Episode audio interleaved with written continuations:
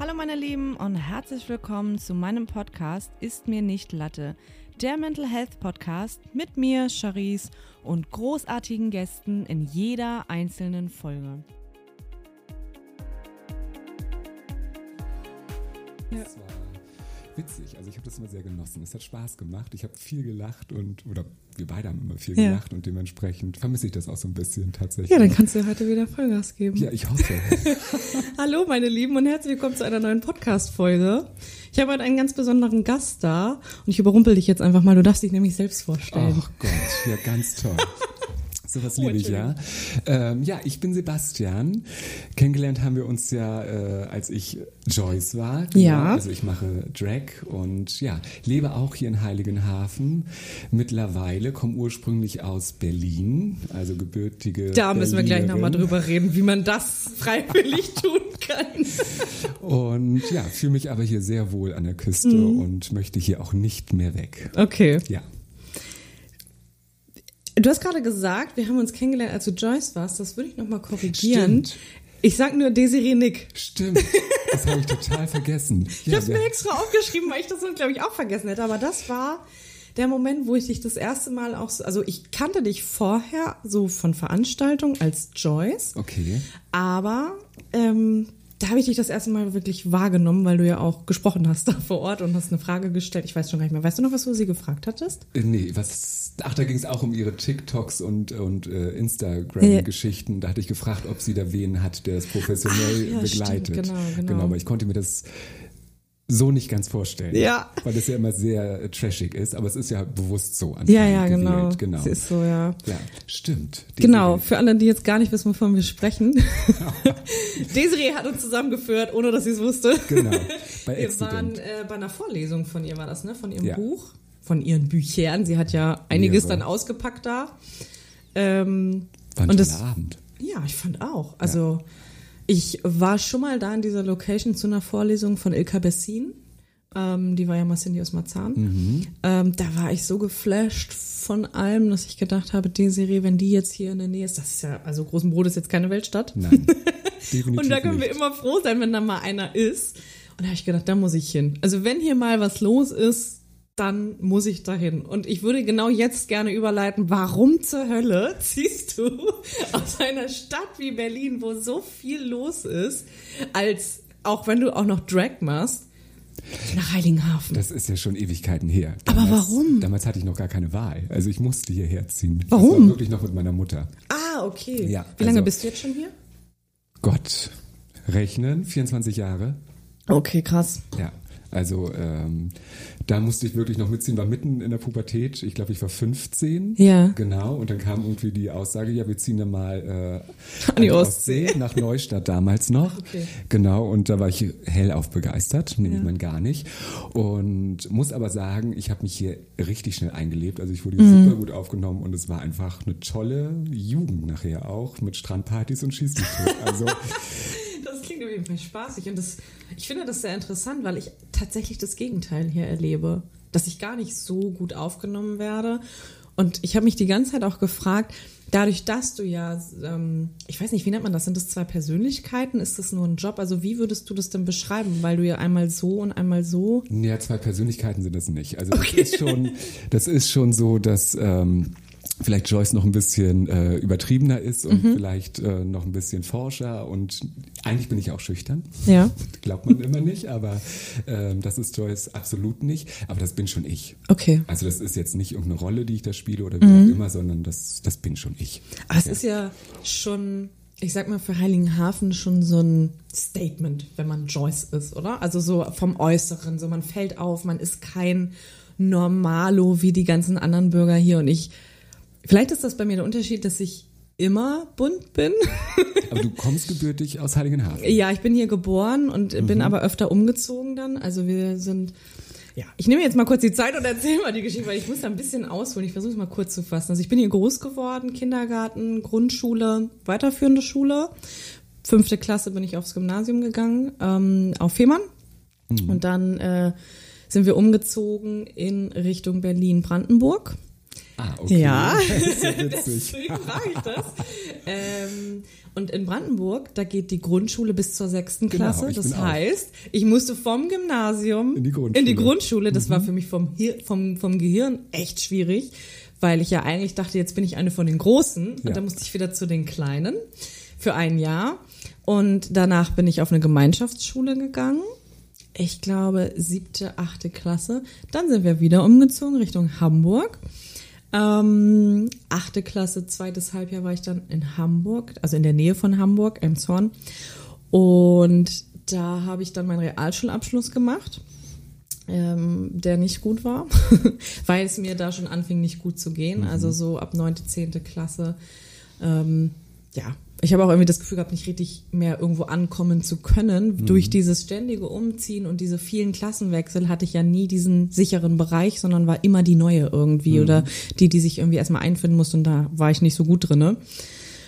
Und dann war ja die Frage, was machst du beruflich nach deinem Abschluss? Und äh, ich hatte null Plan. Ich wusste eigentlich noch nie, was ich werden will. Das Einzige, was ich immer wollte, ist auf die Bühne, tatsächlich. Also ich habe in den Zeiten, wo die in meiner Klasse noch mit Barbie-Puppen gespielt haben, habe ich echt die Charts rauf und runter gehört und Castingshows mir angeguckt und war immer, ich weiß nicht, wie oft ich mir die No Angels damals angeguckt habe mit meiner Mama auf Video. Also ich war schon immer so, ich wollte wissen, wie läuft sowas ab, wie ist das hinter den Kameras und wollte aber vor der Kamera sein. Also das war irgendwie schon immer so. Ich wusste nur halt nie, womit, ne? Also ich habe nie irgendwas gehabt. Ich habe versucht zu singen. Also ich kann schon singen, aber es hat halt oft nicht für was Größeres gereicht. Und ja, dann war das halt immer so, was machst du, was machst du?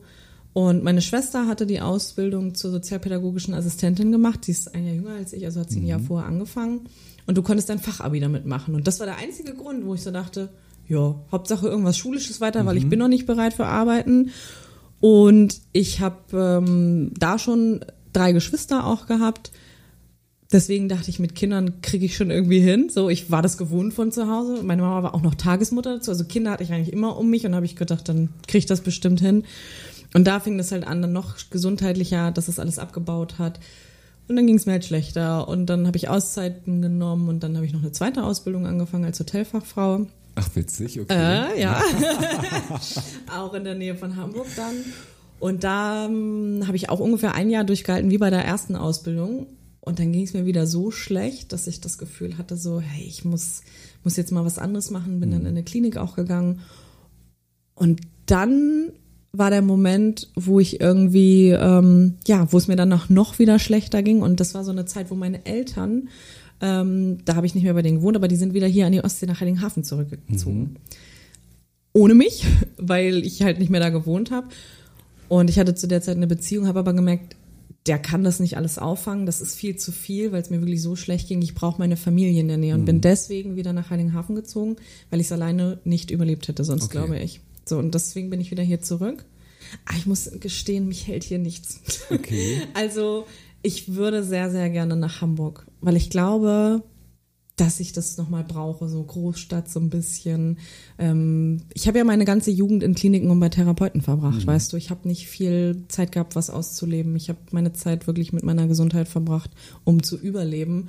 Und jetzt, wo es mir besser geht, habe ich so das Gefühl, ich muss echt ein bisschen Leben nachholen irgendwie. Und das kann ich hier irgendwie Schwerlich. nicht. Ja. Ja. Das stimmt wohl. Und du bist ja auch noch ein paar Jährchen jünger als ich. Ja. Das kommt ja auch noch hinzu. Aber es ist witzig, dass, dass das sich so kreuzt, unsere Wege.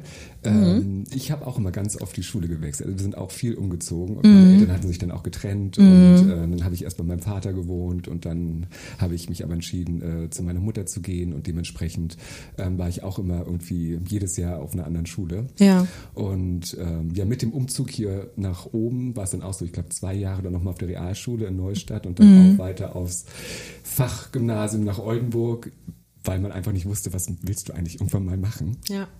Das ging mir genauso. Also ich hatte absolut keinen Plan, was hast du irgendwie vor mit deinem Leben und habe dann ja nebenbei angefangen mal zu kellnern und dann dachte ich mir, naja, okay, wenn es jetzt das ist, dann Dann ist es das. dann ist es das. Dann machst du wenigstens jetzt noch mal eine Ausbildung dazu, damit du irgendwie was äh, in der Tasche hast, ja. Und habe dann aber schnell nach der Ausbildung gemerkt, okay, also Service so unbedingt nicht, aber war halt äh, ja Housekeeping, das war so meins. Und ja, da bin ich jetzt bei geblieben. Ja, Housekeeping war eigentlich auch immer meins im Hotel. Also ich habe damit angefangen. Ich musste, bevor ich angefangen habe im Hotel, ein Praktikum machen und das war hauptsächlich im Housekeeping. Ist meistens so, ja. Die waren alle sehr begeistert, weil ich durch meinen Perfektionismus mhm. äh, natürlich auch sehr mhm. ordentlich war. Ich habe auch mal was vergessen, aber es waren dann wirklich so die Fußleiste nicht zu entstauben, also so ja, Kleinigkeiten. Ja wo ähm, das zwar ordentlich sein muss, aber wo man jetzt nicht sagen könnte, so, oh, das war jetzt echt nicht gut, was du da getan hast. Mhm. Das wurde mir aber tatsächlich eher zum Verhängnis, als dass es gut war, weil ich dadurch immer wieder gefordert war, mein Bestes zu geben mhm. durch diesen Perfektionismus. Und ich weiß noch, das war, glaube ich, so der Moment, wo es richtig zusammengebrochen ist im Hotel, dass ähm, meine damalige Chefin mit ihrem Mann in Urlaub gefahren ist und die Housekeeping-Chefin auch in Urlaub gegangen ist. Und dann brauchten sie jemanden, der den ganzen Bums da oben übernimmt. Okay. Und ich war Azubine im ersten Lehrjahr. War das und, ein großes Hotel? Ähm, es ging. Also nicht so groß wie hier. Okay. es war so ein Familienhotel eher. Aber trotzdem war es ähm, für mich Azubine im ersten Lehrjahr zu viel. Ja, ja, definitiv. Ich wurde angefragt mit, hättest du Lust in der Zeit, wo wir im Urlaub sind, oben ein bisschen auszuhelfen? Für mhm. mich ist das ein Satz, wo ich mit leben kann. Ja, klar, ich helfe und gehe erstmal wieder raus aus dem Service. Ähm, habe drei Tage gehabt, um mich einzuarbeiten wieder. Und am ersten Tag kam dann die Chefin vom Housekeeping auf mich zu und sagte, so, komm mal bitte kurz ran hier. Ich wollte dir noch mal erklären, wie du das mit den Dienstplanschreiben machen musst. Ich sag, Als Azubine. Ja, ich sag noch mal ganz kurz. Ich sag, was für ein oh Dienstplan? Gott. Also ich sag, was, was, was ist jetzt genau meine Aufgabe? Also ich habe es nicht verstanden. Und dann habe ich geweint und gesagt, das traue ich mir nicht so, das hier zu leiten. Weil da waren ja Mitarbeiter, die, die, die schon jahrelang waren ja, und, und die, älter und auch genau, wissen, was sie da eigentlich genau. machen. Genau, aber die also. haben gesagt, wir trauen dir das zu. Und in dem Moment steigt ja mein eigener Druck wieder, mhm. weil ich mhm. denke, wenn andere mir das zutrauen, dann werde ich das wohl irgendwie können müssen. Ja.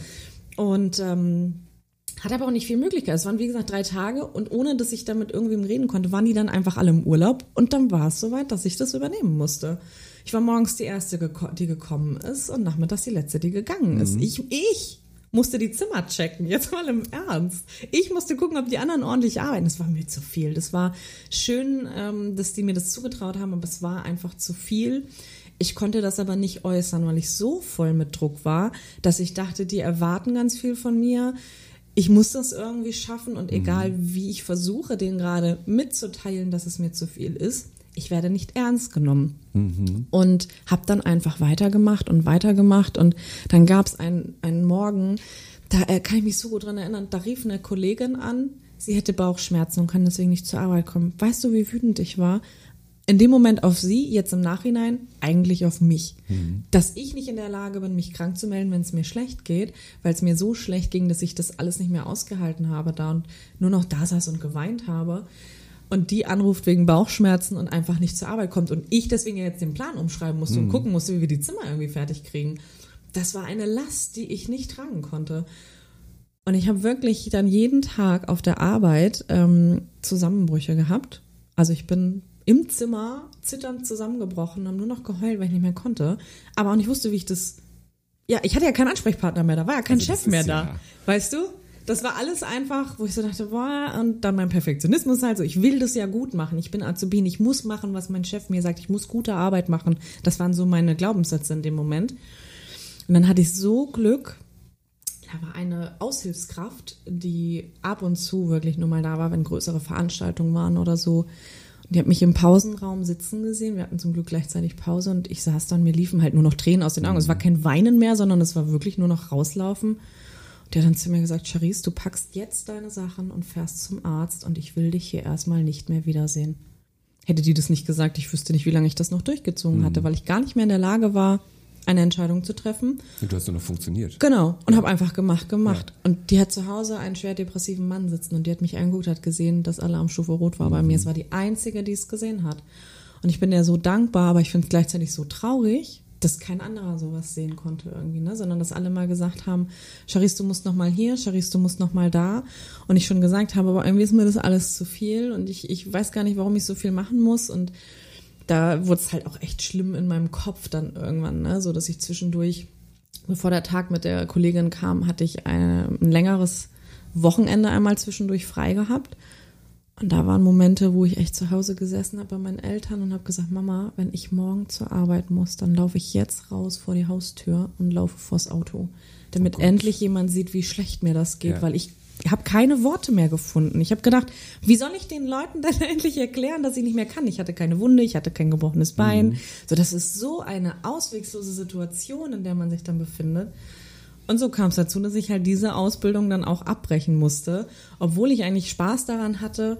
Aber ich glaube, dass mein Perfektionismus und dieses keine Grenzen setzen zu können, einfach mich selbst gekillt haben in dem Moment. Aber habt ihr das dann nochmal äh, thematisiert zum Ende hin? Also du wirst ja sicherlich einen Grund genannt haben, warum du dann sagst, hier, ich hau jetzt in den Sack. Äh, Ja, es gab noch ein Gespräch mit den Chefs und meiner Mutter zusammen, weil ich Okay. mich nicht in der Lage gefühlt habe, das alleine zu führen. Wir haben dann so eine Zwischenlösung gefunden, die hieß, ähm, wenn ich so überfordert bin, soll ich doch bitte ins Büro gehen und damit aushelfen, dass ich einfach frei entscheiden kann, wann ich komme, wann ich gehe, dass ich ein paar Stunden auf der Arbeit bin, dass sie mich halt nicht ganz rausnehmen müssen. Du sitzt oben in einem engen Raum mit deiner Chefin alleine für ein paar Stunden. Also jetzt mal im Ernst, in dem Zustand, wo ich war, war das nichts, was mir geholfen hat. Ja. Es war nichts, was mir was gebracht hat. Es hat mich noch mehr unter Druck gesetzt, weil ich dachte, ich werde ja schon wieder nicht ernst genommen, sondern Ja. irgendwas musst du hier machen. Du musst arbeiten, egal wie, sieh zu, wie du das hinkriegst, so gefühlt. Und ich hatte da einfach, glaube ich, auch Pech einfach mit dem Unternehmen, wo ich war, weil es immer wieder de- thematisiert war, dieses stell dich nicht so an, du kannst hier nicht ständig zusammenbrechen. Oder wenn ich mal einen Tag krank geschrieben war, kamen dann Sprüche wie, ähm, warum warst du gestern schon wieder nicht bei der Arbeit? Äh, ich habe auch ständig Nervenzusammenbruch, ich gehe trotzdem arbeiten und du stehst dann da und denkst dir, ich war 16, 17, 18 am Anfang und in der Ausbildung im Hotel war ich jetzt äh, ja 18, 19 ungefähr du bist doch gar nicht in dem Moment, dass du dich gegen einen erwachsenen Menschen plus dann auch noch Chef, Chefin so durchsetzen kannst. Es Als sei denn- Azubi ja, auch noch. es Also sei denn, du hast ein. Selbstbewusstsein, ne, was so nach keine Ahnung wohin geht. Das hatte ich halt nicht. Ähm, das war für mich am Punkt, wo ich echt gesagt habe, ich will das so nicht mehr und ich kann das nicht mehr. Meine Mutter hat es auch erst ernst, also sie hat schon vorher auch ernst genommen, aber ich glaube, ihr wurde erst auch bewusst, als ich gesagt habe, ich laufe vors Auto gleich, Mhm. wie ernst es gerade ist, weil wie willst du nicht, also ne, was für Worte willst du finden, um das deutlich zu machen, was in dir los ist, wenn es keiner sehen kann? Ich habe keine Worte mehr gefunden. Und dann durfte ich dann endlich quasi in die Klinik. Freiwillig bin ich in die Klinik gegangen und habe nie einen richtigen Abschluss gehabt irgendwie. Ein, keine Ahnung, ich habe bis heute auch keine richtige Kündigung. Also es ist einfach Ah, vorbei gewesen. So. Es gab noch mal eine Mail mit, ähm, willst du irgendwann mal deine Sachen abholen oder sollen wir sie in den Müll schmeißen? auch charmant. Ja, wie gesagt, ich Ja, hatte da ja. richtig ins Klo gegriffen. Ich habe noch eine Situation mit der Chefin gehabt, wo ich echt dachte, oh ey, schlimmer kann's nicht kommen. Ich war im Kino abends mit meinem damaligen Freund. Irgendwo am Ende von Hamburg, mitten unter der Woche. Und dreimal darfst du raten, wer mir da über den Weg läuft, während meiner Krankschreibung. Ah, okay. So, und du denkst so, wie viel Pech will ein Mensch eigentlich haben? Ja, und dann äh, habe ich versucht, sie zu ignorieren und natürlich wegzulaufen, bin ich ganz ehrlich. Und so zu tun, als hätte ich sie überhaupt nicht wahrgenommen, aber sie rief dann durch die ganze Lobby da irgendwie, hey Charisse, ich weiß, dass du mich gesehen hast, bleib stehen. Und habe ich gedacht, peinlich, peinlich, peinlich. Was mache ich, was sage ich? Weil Krankschreibung und Kino, passen so per se jetzt Erstmal, nicht ja. zusammen, genau, aber es ist ja, es kommt ja immer drauf an, was hat man jetzt gerade. Also Ja. es ist ja einfach, ne?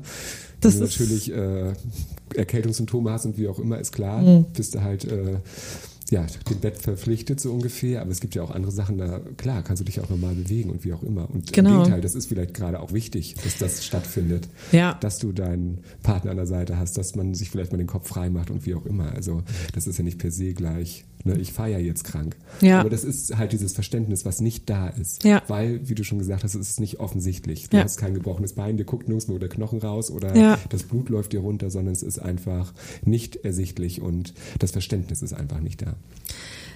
wenn ich dich so reden höre, merke ich, dass du ja auch die eigene Erfahrung mit diesem Thema gemacht hast. Ich weiß das ja auch mit Depressionen, hattest du ja erzählt, dass das so Genau. ein Thema irgendwie bei dir ist. Magst du was davon erzählen? Wie, woran du das so, also was das so deine Geschichte mit Depressionen irgendwie ist? Also ich habe das gar nicht erst gegriffen. Also ich Mhm. ähm, arbeiten kann ich immer tatsächlich und das also du funktionierst sehr gut. Genau, ich funktioniere sehr gut. Ähm, das konnte ich aber bis dato auch nicht wirklich greifen. Also es gab einfach ähm, Tage, da hatte ich keine Lust, irgendetwas zu machen. Mhm.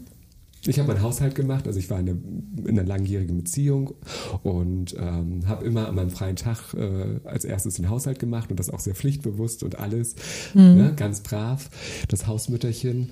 Und äh, wenn es dann aber daran ging, dass irgendwie auch mein Partner sagte, hier wollen wir noch irgendwie was machen oder wie auch immer, kam immer von mir Nein. Also ich wollte einfach nicht raus oder wie auch immer. Ich war dann irgendwie froh, wenn ich dann mal auf dem Sofa lag und letzten Endes nichts gemacht habe. Und ähm, das führte natürlich auch zu Streitigkeiten, weil ich Ja, dann klar. absolut, ja, zu nichts Lust hatte und nicht raus wollte und wie auch immer. Und ähm, habe das aber als solches gar nicht begriffen. Also ich dachte einfach, das ist normal, so ungefähr. Ja. Und tatsächlich ähm, ist es dann so, dass unsere Beziehung nach über zwölf Jahren auseinandergegangen ist, auch ähm, von seiner Seite aus. Und das hat mir so den äh, Boden unter den Füßen weggerissen, dass ich wirklich vollends überfordert war. Also wir hatten gerade noch ein Haus gekauft und wie auch immer. Und ich war einfach ähm, so krass überfordert und bin dann auch erstmal raus, geflüchtet so ungefähr zu seinem Schwager. Und ähm, bin da erstmal zwei Tage irgendwie untergekommen und die waren auch Zucker und haben sich gekümmert und wie auch immer. Aber ich habe einfach gemerkt, du bist gerade out of space, du kommst gerade nicht klar, du heulst nur, hast auch schlechte Gedanken, also auch in Richtung, ne, was schmeißt dich vors Auto oder wie auch immer.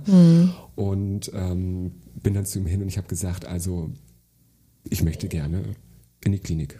Ich, sag, ich merke gerade, ich komme nicht klar und ich merke auch das, was ihr hier macht, alles schön und gut, aber es hilft nichts. Ich brauche da, glaube ich, irgendwie gerade ein bisschen mehr. Und ähm, hat er auch sofort gemacht. Also er hat dann ähm, telefoniert und wie auch immer. Und das war bei Schwerin. Zu dem Zeitpunkt haben wir nun hier oben schon gewohnt und ähm, die sagten, ja gut, hier geht's nicht. Du müsstest dann schon wieder irgendwie in dein Einzugsgebiet und wie auch immer und ähm, bin dann nach Lübeck in die Uni. Ah, okay. Ja. Und bin dort dann vorstellig geworden. Also dann hat er mich dahin gefahren, irgendwie am späten Nachmittag, bis wir da waren, war es dann früher Abend. Es war auch zur Winterzeit, also alles schon dunkel. Und ähm, sind dann da halt ins Gespräch gegangen.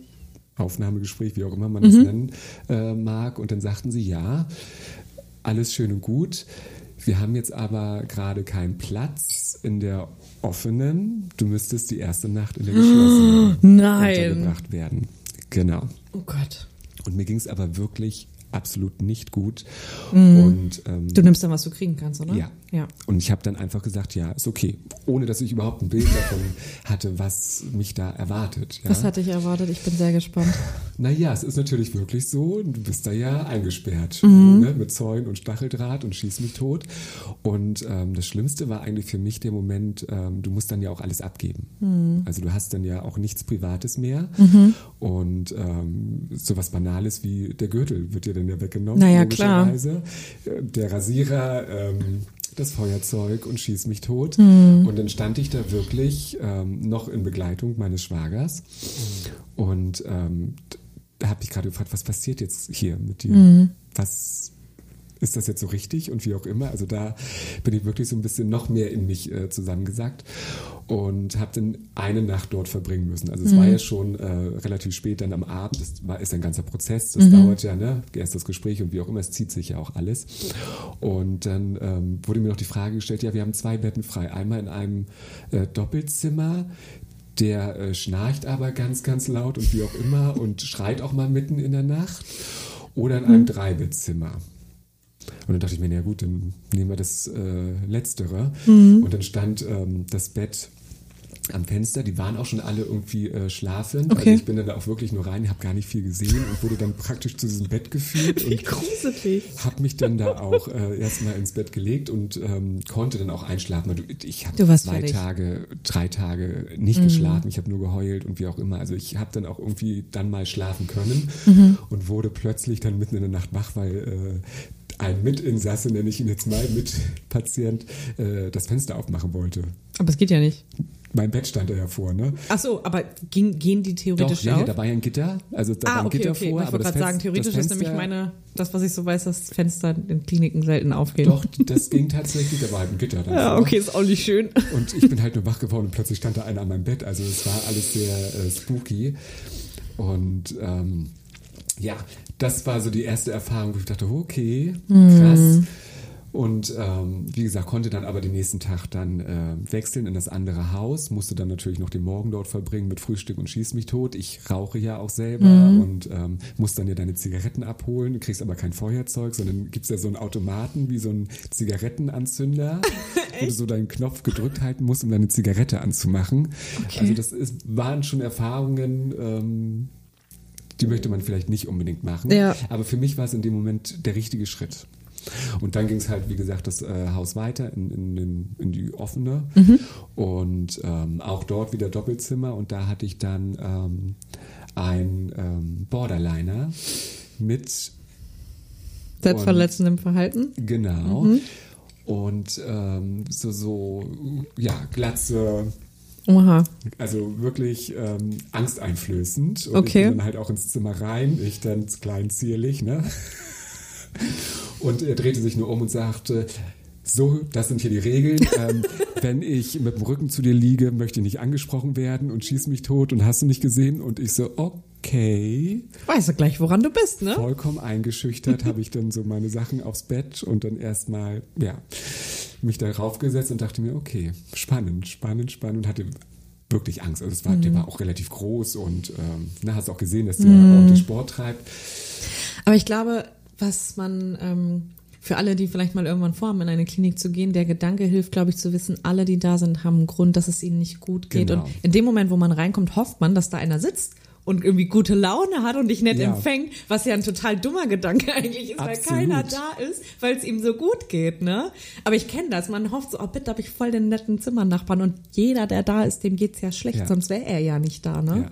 Aber es hat sich herausgestellt, das war ein, ein herzensguter Mensch, ah. wirklich, also wir haben uns äh, sehr gut angefreundet und ähm, er selbst sagte dann auch irgendwie zum Ende hin, also Sebastian, ich hätte nie gedacht, dass ich mit einem Homosexuellen äh, mich mal äh, umarme und wie auch immer. Ach Gott. So weiter, weil der einfach so eine Anti-Haltung hatte. Ne? Also er war per se bis dato homophob. Mhm. Hat er selber dann auch gesagt und wie auch immer. Und äh, das war wirklich ganz, ganz toll dort und auch die ähm, Schwestern, die dort unterwegs waren und auch die Ärzte. Also ich habe mich dort mhm. sehr aufgehoben gefühlt. Ist natürlich klar, das ist ja ähm, akut, stationär, wie auch immer. Also du, mhm. erfährst ja nicht wirklich äh, eine Therapie. Ja.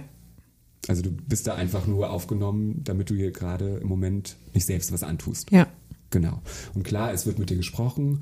Und ja, wir sind dann morgens da einmal, glaube ich, ähm, im Kreis gelaufen, im Park, Achtsamkeitstraining. Ja, ne? okay. Ne? Und dann, keine Ahnung, gab es mal irgendwie was Handwerkliches, da konnte man dann häkeln oder weiß ich was machen und solche okay. Geschichten. Aber es ist ja nicht wirklich viel passiert. Mhm. Ja, und trotzdem hat mir das wirklich weitergeholfen. Und ich war dort, glaube ich, zweieinhalb Wochen. Okay. Ja. Und dann? Ähm, ging es halt darum, wie geht es weiter? Ja, ja, klar. Und ähm, es wurde halt äh, mit zwanghafte Persönlichkeitsstörung äh, diagnostiziert. Okay. So leicht, ne? Also auch da der Perfektionismus, mm. ne? Also ne, das Kissen muss so sein und mm. nicht so. Mm. Ne? Und ähm, klar, Depression, mhm. aber ähm, ausgelöst halt durch dieses Trauma der Trennung. Mhm. Ja, also dass es wirklich so eine starke Episode auch mhm. war. Und ähm, dass mein Essverhalten auch nicht so das Gesündeste sei. Mhm. Genau. Was ich auch unterschreiben kann. Und ähm, das Programm, was sie dort anbieten konnten, war allerdings nur für Frauen mit Kombination mit diesem Essverhalten. Hast du dir gedacht, ey, kein Problem, ich nehme meine Schminke mit und setze meine Perücke da gab's auf? Joyce noch gar nicht. Ah, okay. Da gab es Joyce okay. wirklich noch gar nicht. Und ähm, dementsprechend kam das nicht in Frage. Weil ich halt. Das finde ich ein bisschen nicht diskriminierend. Nett. Ja. Aber es ist halt wohl typ, vermeintlich typisch, dass äh, ein ungesundes, gestörtes Essverhalten wohl nur Frauen äh, haben. Ich sag ja nur Fastfood und Bier, also das würde ich jetzt nicht sofort ja, mit einer Frau, das ist auch nicht gesund, ne? Aber ich, also ich verstehe, was du sagst, aber das finde ich ja schon krass, da sieht man ne? ja, wie, wie antiquiert teilweise ja. da immer noch äh, gearbeitet wird. Dementsprechend kam das halt nicht für mich in Frage. Mhm. So, und dann ging es halt darum, äh, irgendwie eine andere Möglichkeit zu finden. Und wie du ja auch schon oft thematisiert hast, es ist ja nicht so einfach, sich irgendwie Hilfe zu holen, mhm. weil es halt wahnsinnig lange Wartelisten gibt, die einfach schon per se sagen, nö, ich habe gar keine Kapazitäten mehr oder wie auch immer. Und dann muss es ja auch noch passen, ne? Und dann muss es auch noch passen. Und letzten Endes ging es nicht weiter. Okay, immer, also bis heute nicht, oder? Bis heute letzten Endes nicht. Okay. Weil, also ich habe dann einmal hier tatsächlich in der Klinik ähm, mir einen Termin holen sollen. In der Institutsambulanz? Genau. Ähm, bin auch vorstellig geworden und dachte mir, okay, das lassen wir sein. Bin ich voll auf deiner Seite. Genau. Und ähm, war aber immer noch ähm, in diesem Flow drin, dass ich raus musste. Also ich hatte einfach dieses Gefühl mit dieser Trennung, mit diesem Haus. Ich, das hat mich alles so äh, erdrückt, dass ich dann einfach gesagt habe, okay, du haust jetzt in den Sack, suchst dir einen anderen Job und einen anderen Lebensmittelpunkt und bin dann wirklich Hals über Kopf in die Schweiz gegangen. What? Direkt ans andere Ende irgendwie. Genau.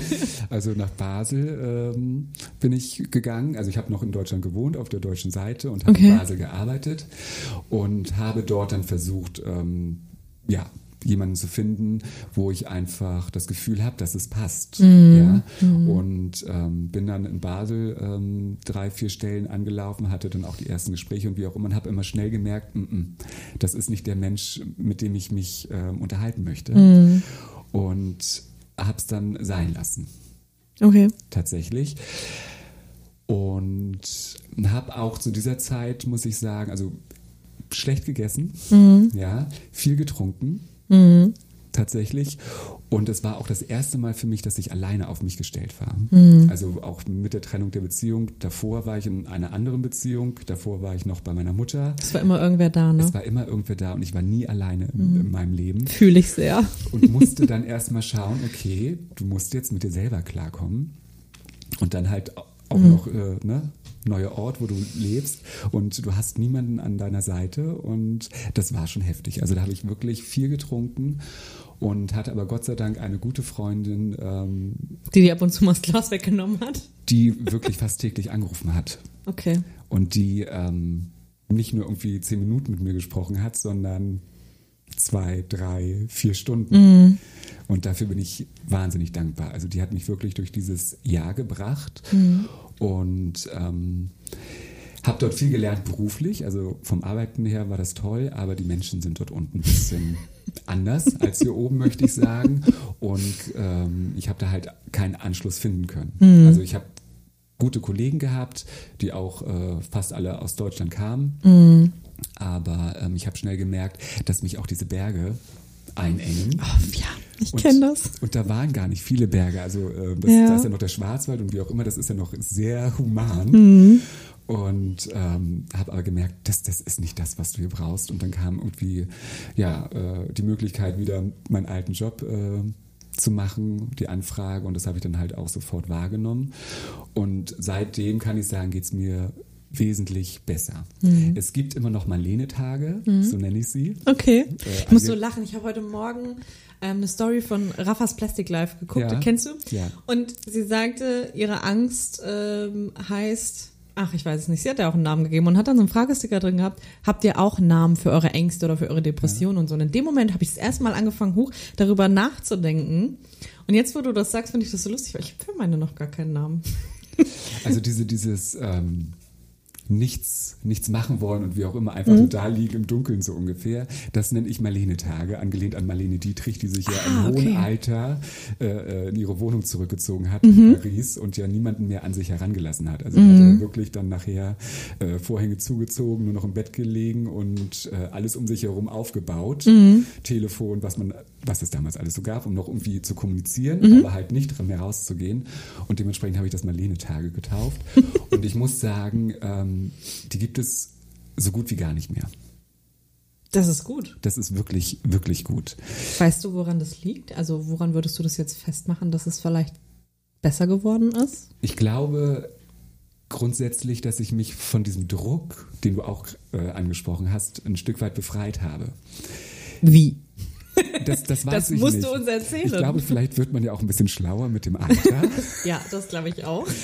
aber ähm, dass man sich klar macht, dass du nicht anderen entsprechen musst, sondern du musst in den Spiegel schauen und mit dir zufrieden sein. Mhm. Und es ist egal, was andere über dich denken, sagen, erwarten oder wie auch immer. Mhm. Du musst das machen, was für dich wichtig ist und was dich glücklich macht. Und ähm, auch gerade in Bezug ne, Perfektionismus, ganz klar bin ich vollkommen bei dir. Und da ist mein Beruf natürlich in der Hotellerie Mhm. als Housekeeping-Manager äh, nicht zuträglich.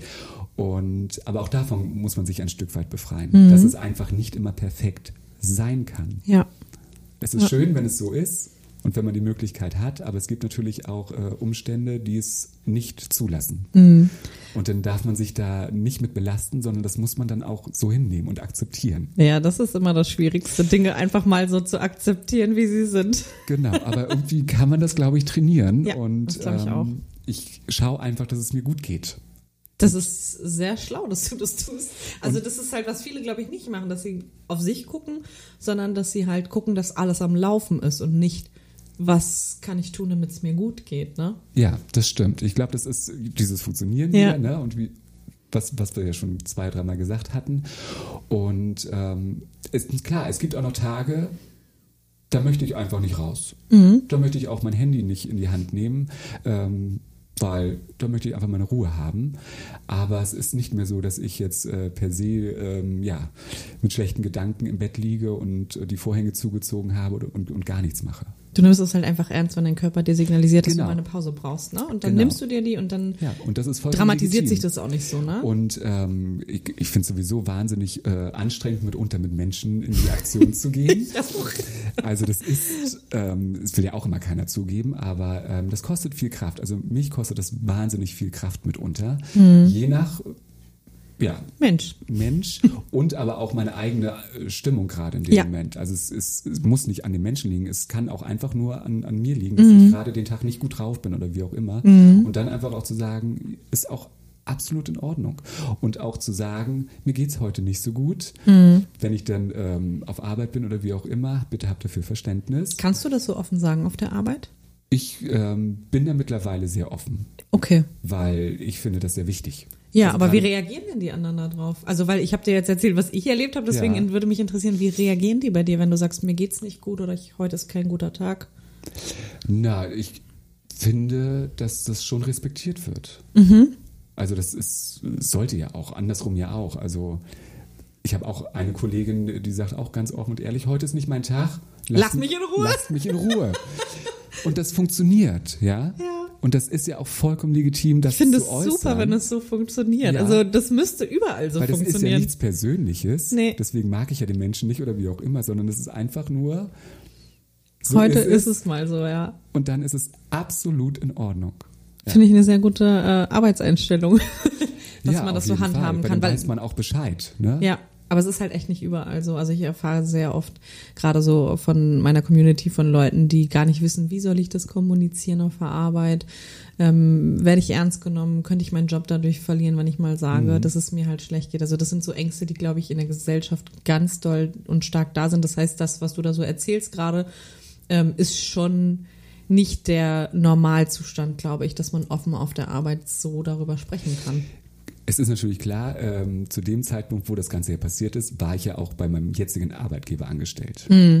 Das heißt, sie wissen davon. Die haben ja alles mitbekommen. Ja, das Ja. macht nochmal einen Unterschied. Das ne? macht natürlich auch nochmal einen Unterschied. Und klar ähm, gibt es äh, Kollegen, die vielleicht zu dem Zeitpunkt äh, noch nicht im Haus waren und wie auch immer. Mhm. Und ähm, das ist jetzt auch nicht so, dass ich jetzt durchs Haus laufe und renne, hier, ich Mhm. bin vorbelastet und wie auch immer. Aber Also, nur damit ihr es mal wisst. Ganz aber- klare Regeln gleich hier aufstellen. so ist es nicht. Aber wenn sowas irgendwie mal thematisiert wird, ähm, halte ich nicht hinterm Berg damit. Mhm. Ja. Weil ich finde das, glaube ich, ganz, ganz wichtig, dass man da offen drüber spricht, Mhm. um einfach das, was du machst, Akzeptanz hervorzurufen Ja. für Menschen, die betroffen sind Ja, und sie nicht abzustempeln. ja. Das Und einfach das Bewusstsein zu schaffen, dass ein Großteil der deutschen Bevölkerung ähm, darunter leidet. In Ja. unterschiedlichsten Formen natürlich. Ne? Also Auch das ist es, ne? Diese unterschiedlichsten Formen, Ja. die alle denken ja, eine Depression ist wie die andere auch Mm, irgendwie, ne? natürlich. Die denken so, es gibt da so ein Schema F und die, Genau. die das haben, die haben dann das und das. Aber das ist überhaupt nicht so. So jede Ja. Depression ist irgendwie anders. Es gibt Dinge, wenn du als Betroffener darüber sprichst, wo alle, die davon betroffen sind, nicken, wo du merkst, Mhm. es gibt eine Ebene, auf der wir alle schwimmen, aber es ist trotzdem so vielfältig irgendwie. Das ist doch bei jedem anders noch ein bisschen sich äußert einfach. Ja. Also das kann man nicht über einen Kamm scheren und ähm, da muss einfach das Bewusstsein geschaffen werden. Ja, finde Und ich auch. ich glaube, ich wusste es ja auch nicht. Bis dato Mhm. wusste ich es ja nicht. Also Ich konnte es ja nicht greifen. Was, woran liegt es, dass ich zu nichts Lust habe und Mhm. wie auch immer? Ich konnte es einfach nicht greifen und ähm, hätte ich mich vielleicht in irgendeiner Form damit auseinandergesetzt, aktiv oder passiv, also Mhm. wenn es vielleicht auch damals schon mehr thematisiert worden wäre, hätte ich das vielleicht schon vorher verstanden, was mit mir nicht stimmt, Ja. in Anruf, ne, Anführungszeichen. Und ähm, dementsprechend ist das so wichtig, Ja. einfach offen und ehrlich darüber zu sprechen und ja, andere nicht zu verurteilen. Ja, das finde ich auch sehr, sehr wichtig. Ich habe noch zwei Sachen, die ich gerne ansprechen möchte. bei dir. Ich sag sie schon mal vorher, damit wir sie beide auf dem Schirm haben. Okay. Äh, einmal möchte ich gleich wissen, wie ist Joyce entstanden? Okay, ja. Und ähm, dein Mallorca-Trip, da müssen wir noch kurz drüber sprechen. Weil Mallorca? das. äh, nee, La Pa- ich war auf La Palma, Kanareninsel. Ach so, aber hast du nicht geschrieben, du bist auch auf Mallorca gewesen? Nee, Okay, dann habe ich das falsch. Nee, ich glaube, ich habe gedacht, du bist auf Mallorca. Hab einfach geschrieben, das ist ja lustig, ich fahre auch nach Mallorca, äh, flieg nach Mallorca. Das habe ich, glaube ich, Ja, die viele geschrieben. sagen oder denken immer, wenn Wegen ich, Palma, ja, genau, ja, ja. wenn ich von La Palma rede, dass, dass das Mallorca ist, aber Ja. es ist die Kanareninsel. Okay, Genau. aber das äh, würde ich gerne nochmal, weil du hast ja sowas dann geschrieben mit äh, bisschen zu mir selber wiederfinden und so, das finde ich sehr, sehr interessant. Und das Thema Wandern, das können wir dann auch nochmal kurz Ja. anschneiden. Aber jetzt erzähl mir bitte erstmal, wo kam Joyce plötzlich her? Weil egal wann ich dich jetzt gefragt habe, so, nee, nee, nee, da gab's die noch gar Nee, nicht. Joyce gibt's auch noch gar nicht so lange. Tatsächlich wird Joyce jetzt äh, zu Halloween drei Jahre. Ach was. Ja, Echt? ja. Krass. Also ähm, die Hetz, Halloween? ja, das ist so typisch. Echt? Das, das, das erste Mal, wo man rausgeht in Drag, ist meistens irgendwie Ach was, an Halloween. sehr interessant, wusste ich gar nicht. Weil sich da ja jeder verkleidet. Ich glaube, da Oh. traut man sich vielleicht eher. Macht Sinn, ja. Genau. Aber tatsächlich ähm, kam es zu Joyce. Ich bin großer Cher-Fan. Mhm. Riesen Cher-Fan, seitdem ich sechs bin. Okay. Also seit eh und je. Und ähm, sie ist ja nochmal auf Abschiedstournee gegangen, kurz Mhm. vor ähm, Corona ausgebrochen ist. Und ja, da hatte ich mir natürlich auch Karten geholt für zwei Konzerte. Also Mhm. ich habe sie äh, mehrmals live äh, sehen dürfen und dachte mir so, jetzt haust du mal richtig einen raus, gehst du als Cher hin, ne? So schön verkleidet und wie auch immer. Und habe mir dann so, keine Ahnung, Drogeriemarkt so ein bisschen was da zusammengekauft und schieß mich tot um so eine ganz, ganz schlechte Perücke ähm, bei, wie heißt es? Teddy? Nee, Kick? hier, äh, Wish. Ah, bei Wish, ja. es, es war grottig, ganz grottig. Und ähm, habe dann natürlich versucht, mich herzurichten. Mhm. Ich sah aus wie so eine Trümmerfrau. Also ganz, ganz schlimm und bin letzten Endes auch so nicht ähm, rausgegangen. Also Okay. das wirklich, das konnte man keinem anbieten. Und da kommt dann wieder der Perfektionismus. Mhm. Ja, ich habe was angefangen und musste das auch weiter vorantreiben, so dass ich sagen Dass du damit kann, zufrieden bist, ne? das passt für mich. Okay. Ja, so ist es auch mit meinem Nähen. Ich Mhm. kann nähen, hab's aber nie gelernt. Okay. Ich habe mich da so lange durchgefuchst, bis ich das Mhm. dann irgendwann mal drauf hatte und verstanden habe, okay, so und so und so. Ja, und das habe ich dann wirklich, ich musste es einfach weitermachen. Mhm. Und ähm, ja, sind dann halt im Kollektiv ähm, Halloween los. Und ja, hatte noch keinen Namen. Okay. Und dann fragte irgendwer, ja, wie heißt du eigentlich? Und dann dachte ich, ja, okay, wie heiße ich eigentlich? Wer bin ja, ich denn gerade wer bin eigentlich? ich denn eigentlich gerade, ne? Und dann sagte ein Kollege, der auch mit äh, dabei war, Joyce. Und dann dachte ich mir, ja, warum nicht? Joyce, Joy, also Freude ja auch Mhm. sowieso. Und das Ganze soll ja auch Spaß machen. Und dann hatte ich Joyce. Und dann dachte ich mir, okay, Nachnamen brauchst du ja auch noch. Mhm. Und bin ja immer ein bisschen mehr ladylike und eleganter unterwegs. Mhm. Und Paillette liebe ich sowieso. also ähnlich wie die Nanny. Und Mhm. dann dachte ich mir, na, Nanny fein, Joyce fein. So kam es also zu Cool. Joyce. Ja. Und das war, ja, jetzt vor drei Jahren, dass ich dann das erste Mal raus bin. Und dann hast du danach das Gefühl gehabt, du möchtest das weiterführen? Oder wie? Weil ich sag mal so, du hast jetzt gesagt, beim Perfektionismus hat gesagt, ich muss das so weit alles machen, bis ich damit zufrieden bin. Und dann gab es ja anscheinend den Punkt, wo du dann zufrieden warst, Genau. dass du damit rausgehen konntest. Aber es ist ja nicht der Abschluss dann irgendwie, ne? Sondern dann war ja irgendwas, was dir gesagt hat, das können wir gerne weitermachen. Ich glaube, das ist ähnlich wie bei dir. Ich wollte auch schon immer Aufmerksamkeit haben. also ich habe schon damals in der Schule schon immer das Solo gesungen und wie auch Ja, immer. okay, also, okay. Ähm, dementsprechend ähm, ist das natürlich schon eine Sache, die ja, Aufmerksamkeit auf Mhm. sich zieht. Und ähm, wie gesagt, es ist die gleiche Person, aber Mhm. Joyce kann natürlich viel, viel mehr noch machen. Ne? Also jetzt zum Beispiel, letztes Wochenende war ja hier im Ort ähm, das Müllsammeln am Strand. Ja. Und da bin ich auch als Joyce hin. Mhm, habe ich gesehen. Genau.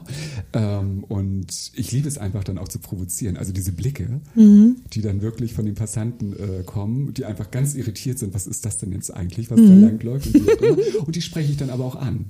Also da gehe ich dann auch drauf zu und, und äh, verwickel die ins Gespräch und wie auch immer, weil in, in, Interesse ist ja da. Mhm. Die sind vielleicht ein bisschen irritiert und wie auch immer und möchte einfach ähm, vielleicht auch aufklären. Mhm. Dass es einfach viele verschiedene Menschen gibt, die bunt sind, die einfach anders sind, die Spaß haben, Ja. keine Ahnung, ähm, sich zu schminken oder keine Ahnung. Es, mittlerweile gibt es ja auch viele Männer, die mit lackierten Fingernägeln und wie auch immer und solche Sachen. Das ist, die gibt es. Und das ist halt, ähm, das gehört mit dazu und da muss auch aufgeklärt werden. Würdest du dich das auch ohne Joyce trauen? Also, dass wenn du siehst, dass du Mittlerweile ja. Okay, weil das würde mich nämlich interessieren, wenn, du jetzt, wenn ich jetzt überlege, dass du als Privatperson am Strand läufst und dich jemand anguckt, ob du direkt hinlaufen würdest und sagst, so, pass mal auf hier. So, und dann gleich ins Gespräch gehst, so wie du sagst, dieses Provozieren mit Joyce Mittlerweile machst ja. Also ich werde auch als Sebastian mutiger tatsächlich, Mhm. weil ich einfach gemerkt habe, äh, die tun dir ja nichts. Ja. Die zücken jetzt kein Messer und, und, und keine Ahnung, sondern die meisten sind total entspannt. Und äh, es gibt ganz, ganz tolle Gespräche. Also Mhm. das ist Wahnsinn. Das klingt, als wenn du so ein bisschen versuchst, ähm, wie soll ich das sagen, so durchs Hintertürchen versuchst, äh, genau, an dir Zu selbst zu wachsen. wachsen, was ich Ja. total cool finde. Ja, Aber ja. weil im Endeffekt geht es einfach nur darum, dass man einen persönlichen Weg für sich findet, Ja. wie es geht und nicht darum, den Weg zu beurteilen, ob der jetzt für irgendwen gut oder schlecht ist, sondern wenn du sagst, für mich ist das der Weg, das finde ich total interessant. Ja. Und ich wurde auch schon ganz oft gefragt, möchte, möchte ich jetzt Frau sein? Nee, Mhm. möchte ich nicht. Okay. Ich bin glücklich als äh, schwuler Mann Mhm. und die Arbeit möchte ich mir nicht äh, jeden Tag machen müssen. Also es ist ja wirklich. dass du das mal nicht machen musst, Ja, ja, es ist wirklich äh, äh, Wahnsinn, was, was äh, Frauen auf sich nehmen, um so toll auszusehen und uns ja zu erfreuen. Und ich mache es gerne. Und ich merke aber auch, wenn ich jetzt zum Beispiel äh, Beach Pride hier im Ort äh, vier Tage am Stück das dann machen muss, Bist du durch danach, ne? dann bin ich durch. Ja. Dann bin ich wirklich fertig und ähm, es ist, es geht ja auch nicht äh, mal eben, halbe Stunde oder wie immer. Wie lange bist du an so einem Look dran, wenn du dich richtig Also wenn ich mich fertig, fertig mache, brauche ich mindestens zweieinhalb Stunden. krass, ja. Aber da bin ich auch ganz entspannt, da lasse ich mich auch nicht stressen, ich Podcast. Da höre ich wirklich wahnsinnig gerne Podcast bei, weil das immer so, so beruhigend ist. Es ist auch meditativ. Mhm. Also dieses sich fertig machen finde ich sehr meditativ, ähnlich auch wie beim Nähen. Ich finde Nähen ist für Mhm. mich auch Meditation. Und ähm, ja, das gehört jetzt mit dazu und Mhm. mal sehen, was daraus noch wird. Ich möchte das nicht irgendwie so weit vorantreiben, dass ich, keine Ahnung, das nur noch mache oder wie Mhm. immer. Weil dann, glaube ich, ähm, könnte es ganz schnell kippen. Gerade wenn du so vorbelastet bist, was Persönlichkeitsstörungen anbelangt, ne? Genau, weil es dann einfach äh, zu einer Last werden wird. Mhm. Ich möchte es machen, weil ich Freude daran habe und ich möchte damit Freude vermitteln. Das ist sehr, sehr Ja. schön. Und das meiste, worüber ich mich freue, ist, wenn immer Kinder auf mich zukommen und, und, und ein Foto haben wollen. Oh. Und die Eltern das dann auch erlauben. Ja, da wo du das gerade sagst, Ja. da fällt mir gerade was ein. Das war so krass beim Beach Pride. Ich bin ja mit meinen Eltern an Mhm. dem einen Abend hin und wir sind an einer Familie vorbeigelaufen, wo ähm, Vater, Mutter, Kind und das Kind hatte eine bunte Fahne mit den Regenbogenfarben Ja. in der Hand und wollte dem Papa das in die Hand drücken und der war so krass drauf und hat gesagt, hör jetzt auf mit der Scheiße, ich will das nicht in der Hand haben. Wo ich so dachte, Jesus Christ, Alter, was ist mit diesem Mann nicht in Ordnung, dass der so ein Problem damit hat und dass er seinem Kind das vermittelt. Ich war so schockiert und dachte, boah, der hat richtig ein fettes Problem. Und das hast du in diesen zwei Sekunden, wo die an uns vorbeigelaufen sind, war das wie so eine, oh, der war so sauer und hat es, also sein Kind hat er in dem Moment, das war ein kleines Kind, was gerade laufen konnte, ne? Ja. So, das konnte, hat bunte Farben gesehen. Eben, es ist ja einfach nur bunt. Aber er wusste ja, was, Ja. Mhm. was das in dem Moment war, auch Beach Pride war, bedeuten sollte. Und er hat sich so gewehrt, dass in irgendeiner Form Mhm. das mit ihm in Verbindung gebracht wurde. Habe ich gedacht, meine Güte, was müssen wir hier noch ein, an Arbeit irgendwie in die Gesellschaft pumpen, dass die mal alle ein bisschen klarer in der Birne werden. Eben drum. Und deswegen freue ich mich auch wirklich am meisten darüber, wenn dann einfach Eltern dann auch äh, meistens dann für die Kinder fragen, oh, darf unsere Tochter oder unser Sohn ein Foto äh, Mhm. Mehr machen und wie auch immer, klar, immer her damit, weil damit geht's los, ne? Ja. Mein Vater war damals auch sehr ausländerfeindlich. Auch homophob und wie auch immer. Und ähm, ich war es als Kind in der Grundschule letzten Endes auch. Weil du es nicht anders gelernt Weil hast, ich ne? es so vorgelebt bekommen Ja. habe, natürlich, ja. Und wusste dann natürlich auch im späteren ähm, Verlauf, als äh, ich dann gemerkt habe, okay, irgendwas stimmt jetzt hier nicht, äh, aufgrund meiner Sexualität, Mhm. äh, natürlich auch erstmal gegen mich selbst, Mhm. weil ich ja von väterlicher Seite ähm, vermittelt bekommen habe, dass das alles andere als normal ist. Ja. Ja.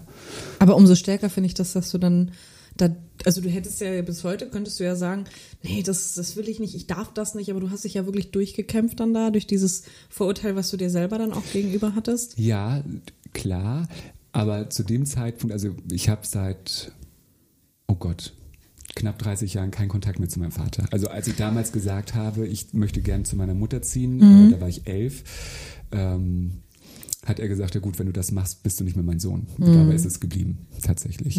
Also ähm, dementsprechend hatte ich da ja auch nicht mehr diesen negativen Einfluss. Ja. Und ich mutmaße auch, wenn er mich heute sehen würde, dass er wahrscheinlich ähm, da spätestens den Kontakt abgebrochen hätte. Ja.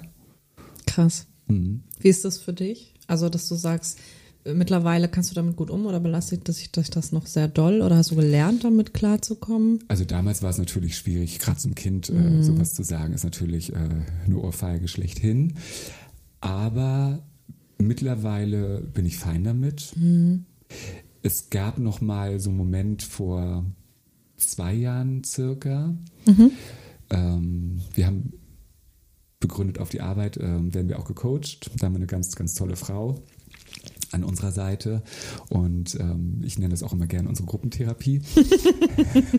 Es ist wirklich ganz, ganz toll. Und da kommen natürlich auch nochmal so ganz andere Themen auf den Tisch und wie auch immer.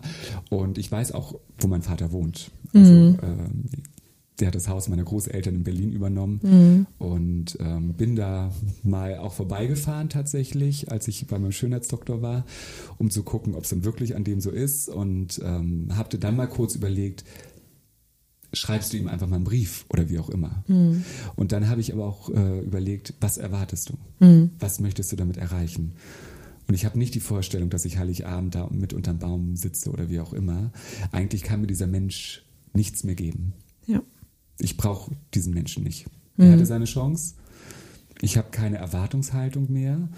Und ich vertrete sowieso äh, den Standpunkt, dass ähm, wenn man Familie hat, ist das was ganz, ganz Schönes. Die kann man sich aber nicht aussuchen. Ja. Aber ich kann mir meinen Umgang aussuchen. Und ich habe ganz, ganz tolle Menschen in meinem Leben, die ich als meine Familie bezeichne, habe aber so wirklich keine Familie mehr. Weil auch zu meiner Mutter habe ich, das, da muss ich aber von meiner Seite her sagen, habe ich den Kontakt abgebrochen. Okay. Weil für mich das einfach nicht funktioniert hat. Wo ich dann auch gesagt habe, okay, jetzt ist der Punkt erreicht. Hier machen wir einen Cut. Vielen Dank für alles. Ich wünsche dir alles Gute. Und ja, Krass. das war auch so eine Entscheidung, um mich besser zu fühlen. Weil, Ja, weil um ein bisschen frei zu machen, ne? negativen Einfluss hatte. Viel Probleme immer und, und wie auch immer Mhm. von, ihrer Seite her, wo ich dann einfach gemerkt habe, das brauche ich nicht in meinem Leben. Ja. Möchte ich nicht. Ja. Ja. Und das ist halt so, sind halt solche Sachen, damit muss man dann abschließen können. Ja, muss man loslassen, ne? Ja. Und um, um sich selber zu schützen, um zu schauen, dass es einem selber gut geht. Ja. Ja. Finde ich total gut. Ich glaube, dass ähm, jeder, der sich das jetzt auch hier anhört, bestimmt sehr viel davon auch lernen kann, weil ich das Gefühl habe, dass du gerade sehr, sehr viele Dinge sagst, die, glaube ich, unglaublich viele Menschen beschäftigen. Und auch selbst mich, wenn ich das so höre, macht mir das irgendwie Mut, noch mehr zu mir zu stehen, noch mehr zu gucken, wo kann ich mal wirklich einen ja ein Cut Prozess. setzen. Ja, na klar, das, Das geht nicht von heute auf Nee, morgen. um Gottes Willen. Und auch bei mir ist es ja immer noch so, dass ich da schauen muss, rechts und links und, und immer noch in alte Muster teilweise dann auch verfalle. Ja. Das ist es ja auch, ne? Das ist ja nicht Ja. einmal, ne? Fingerschnipsen und Das ist immer wieder- Das, sondern da muss, muss man halt gucken und die Augen offen halten. Mit jeder Situation klappt es ein bisschen besser und du merkst, wo es dann noch hapert und weißt, beim nächsten Mal muss ich das jetzt vielleicht nochmal verändern oder da Mhm. besser drauf achten. Das ist ja nie, dass du denkst so, ah, jetzt habe ich es verstanden, Genau. kann es umsetzen. Genau. Sondern das ist dann wirklich, wie du schon sagst, ein echt längerer Und jede Prozess. Situation ist ja auch anders und ich denke auch immer ganz, ganz viel Nachteil, also im, im Nachhinein. Mm, also ich mm. durchspiele das dann nochmal und dann überlege ich, okay, hättest du vielleicht so reagiert oder was wäre dann gewesen? Ja, und, ja kenne ich. man muss halt daraus lernen ja. und immer stetig an sich arbeiten. Und wie gesagt, wichtig ist einfach nur, dass man schaut, mir muss es gut gehen. Ja. Und wenn es mir gut geht, kann ich dafür sorgen, dass es noch anderen gut geht. Das hast du so ja. schön gesagt. Jetzt überlege ich gerade, wie wir das machen. Wir haben noch fünfeinhalb Minuten. Ach du Hilfe. Ehrlich jetzt? ja, dann haben wir die Stunde voll. Oh. Ähm, schaffst du das in fünf Minuten, in ein paar Minuten hinten ranhängen? Fünf Minuten, zehn Minuten maximal mir so zu erzählen, was das mit dem Trip und dem Wandern so auf sich hatte? Ja. Also wenn ich schon Wandern gelesen habe, weiß ich jetzt im Nachhinein, also ich werde niemals wieder wandern, um zu mir selber zu finden. wandern ist für mich ganz schlimm, aber dir scheint das gut getan zu haben. Doch, definitiv. Ähm, also ursprünglich war mal der Plan, dass ich den Jakobsweg wandere. Krass. Ja, aber es ist natürlich beruflich immer so ein bisschen mm. schwierig, ähm, sich so lange rauszunehmen.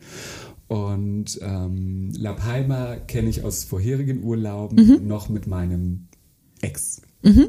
So.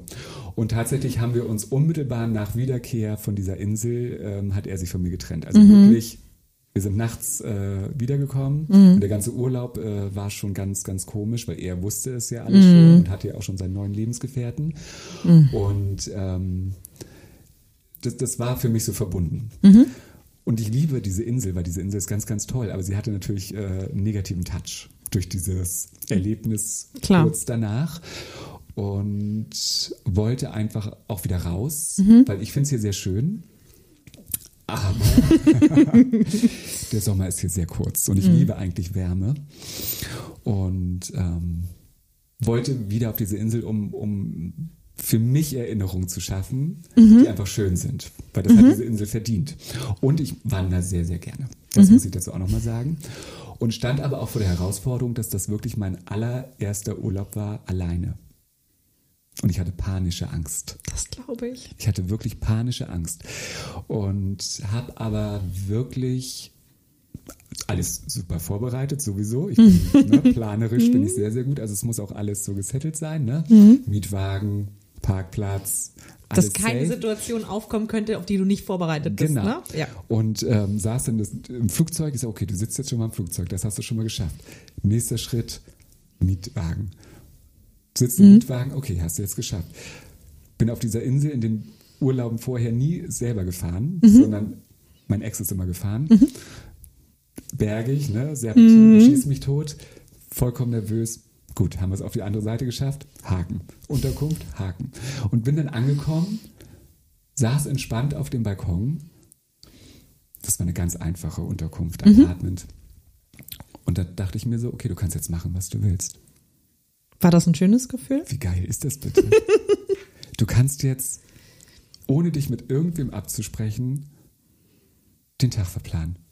Oder auch nicht verplanen. Ich sagen, oder halt auch mal nicht planen, ne? Du musst dich nicht mit irgendwem auseinandersetzen, wann essen wir, was essen wir, wo essen wir, gehen wir rechts, gehen wir links. Was möchtest du, was möchte ich? Ja.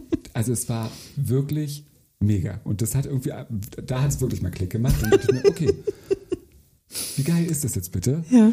Du fährst jetzt erstmal an den Strand. Also es war eine Unterkunft äh, relativ ähm, abgelegen vom Strand, aber mhm. du brauchst da eh ein Auto, dementsprechend ähm, alles okay.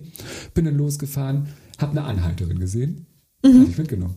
Das erste Mal in meinem Leben. Die sah total sympathisch aus, so ein bisschen hippie-mäßig. Kam aus Berlin. Na, wohnt, dann habt ihr euch ja gleich verstanden. Wohnt mittlerweile auf La Palma. Es war ein das sollte so sein. tolles Gespräch. Das glaube ich. Also ähm, die dann auch so, so Coachings machte und wie auch immer. Also es war super interessant. Ich habe ähm, ja viel alleine dort unternommen, natürlich gewandert. Mhm. Und da gibt es halt einfach auch äh, Destinationen. Du siehst nichts Menschliches, also keine Zivilisation teilweise. Mhm. Ja. Da guckst du einfach nur ins Grüne, du hörst nichts, du, du siehst keinen anderen Menschen, da bist du wirklich mit dir alleine, mhm. was ich ganz, ganz toll finde, was ich mittlerweile auch sehr genieße. Das muss man auch erstmal aushalten können, ne? Genau, also mhm. mittlerweile kann ich das und muss aber sagen, ich habe dann ähm, am Strand, am Abend, wie auch immer, wenn ich dann essen war, mich mit dem Nachbartisch dann unterhalten und wie auch immer mhm. und wirklich ganz tolle Menschen kennengelernt. Einheimische wie Urlauber oder ähm, ausgewanderte Deutsche, die mhm. dort ähm, ja mittlerweile ganzjährig leben. Die du wahrscheinlich sonst nicht kennengelernt Nee, hättest, weil wenn du natürlich. jemanden dabei hast, redest du mit dem ja immer und Ja. bist gar nicht daran interessiert, mit, weil Genau, du denkst, ich habe ja hier meinen. Scheuklappen, Genau. Und so hast du einfach die Möglichkeit, ähm, viel mehr wahrzunehmen und in den Austausch zu gehen. Mhm. Ich habe das wirklich wahnsinnig genossen. Und Wie freue schön. mich, dass ich in drei Wochen wieder hinfliege. Echt? Ja. Wieder alleine? Ja, Oha. wieder zwei Wochen und ähm, freue mich da richtig Gehst du drauf. auch wieder wandern oder Ja. hast du einen anderen Plan irgendwie? Nö. Also ähm, da gibt's ja sehr, sehr viel zu wandern. Das ist ja die Mhm. beste äh, Insel zum Wandern, also von den Kanaren her. Also nichts für mich. Es ist echt anstrengend. Es ist wirklich anstrengend. Und auch ich komme da an meine Grenzen und sitze dann erstmal wieder zehn Minuten, bevor es Mhm. dann weitergeht. Aber ähm, ich freue mich da wirklich drauf. Aber ich, das- vielleicht ist Wandern alleine auch nochmal was anderes. Als, also ich habe ja meine erste Wandererfahrung jetzt letztens gemacht ähm, für Dreharbeiten und da bin ich ja in einer Gruppe gewandert. Mhm. Das fand ich ganz schlimm. Nee, wenn du dich dann an das Tempo von Ja, und ich war immer die hintere, immer die letzte, weil ich so fertig war und nicht hinterhergekommen. Die anderen mussten oft auf mich warten und das hat halt psychisch für mich nochmal Mhm. ganz viel gemacht, weil das sind ähm, das sind Positionen, in denen ich mich nicht wohlfühle, wenn Mhm. ich äh, jemand bin, der irgendwie einen anderen an was hindert, der irgendwie schlecht ist. Also wenn ich kann nicht gut damit umgehen, wenn ich nicht ähm, die Kontrolle auch über irgendwas habe. Und in dem Moment hatte ich natürlich über nichts mehr Kontrolle, weil alle anderen das Tempo irgendwie vorgegeben haben und ich da hinterher musste. Und ähm, jetzt, wo du das so erzählst, denke ich mir so, okay, allein ist es aber bestimmt auch nochmal was anderes. Du bist frei. Ja. Kannst so oft anhalten, wie du willst. Genau. Du musst nicht weiterlaufen. Du kannst einfach aufhören. Es stört niemanden. Habe ich ja auch gemacht. Den Ja. einen Tag habe ich dann auch gemerkt, äh, oben, also der höchste Punkt äh, mit zweieinhalbtausend Metern, wollte ich dann ja auch eigentlich, äh, ja, ich glaube, zehn Kilometer eine Tour und dann wieder zurück und habe äh, auf halber Strecke gemerkt, nee, das ist heute, du bist heute nicht in Tagesform. Mhm. Das bist ein bisschen müde, keine Ahnung. Und dann habe ich auch gesagt, okay, den drehst du wieder um. Drehst Mhm. Und es hat keinen um. gestört, weil. Nee, natürlich Ja. nicht. Aber es war aber trotzdem ein toller Trip. Ja. Ja. Und ich freue mich, dass ich dann, wenn ich jetzt wieder da bin, die andere Hälfte mache. Und dann also praktisch Aber bei schlechterem Wetter, oder? Das ist da immer noch so gut. Naja, ähm, es ist ja sehr gemäßigt. Also die Mhm. haben ja meistens so um die 25 Grad. Und auf der Westseite gibt es so ein Sonnendreieck. Da ist wirklich immer schönes Wetter. Ja. Und am Strand auch immer warm. Oben kann es dann natürlich schon mal sein, wenn du dann ja bei, bei 2000 Metern bist, dass du da mal eine Jacke anziehen musst oder einen Schal. Mhm. Ja, aber unten kannst du dich an den Strand legen. Cool. Und das, die Insel ist ja nicht groß, das ist es ja. Mhm. Du hast ja wirklich alles auf kleinstem Raum. Ja, Ja. cool. Und da freue ich mich drauf. Das glaube ich dir. Mhm. Und du hast es perfekt getimt. Wir haben jetzt eine Minute drüber. Das Ja. ist, äh, Ich bin halt ein du kannst es. Ja, du kannst es einfach. Ich bedanke mich sehr herzlich für das Gespräch. Ich glaube, wir haben so viele tolle Dinge einfach auch besprochen für jeden, der zuhört, um ja die Gedanken mal ein bisschen größer werden zu lassen, zu gucken, was kann ich für mich tun, wann muss ich mir Hilfe suchen. Ähm, ich glaube, wir haben da viele Inspirationen und Anreize gegeben. Ich bin ganz geflasht von dem Gespräch, muss ich sagen, weil ich das wirklich, wirklich toll fand. Mich hat das auch sehr berührt, was du alles so erzählt hast. Hast du noch irgendwas, was du zum Schluss sagen möchtest oder sagst du, ich habe alles gesagt? Jetzt wäre dein Moment.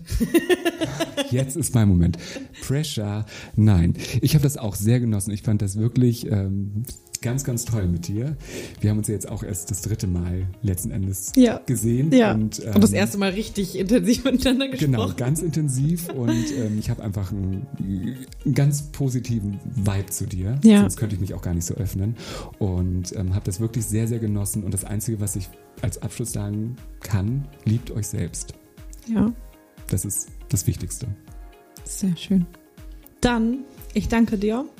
Ähm, ich werde in der Beschreibung vom Podcast noch deinen Instagram-Account verlinken, dass die Leute sich auch mal angucken können, wie du als Drag aussiehst, weil auf dem Bild bist Oh du ja, ja sehr jetzt gerne, nicht als Drag. Ja, nicht erschrecken, nicht erschrecken.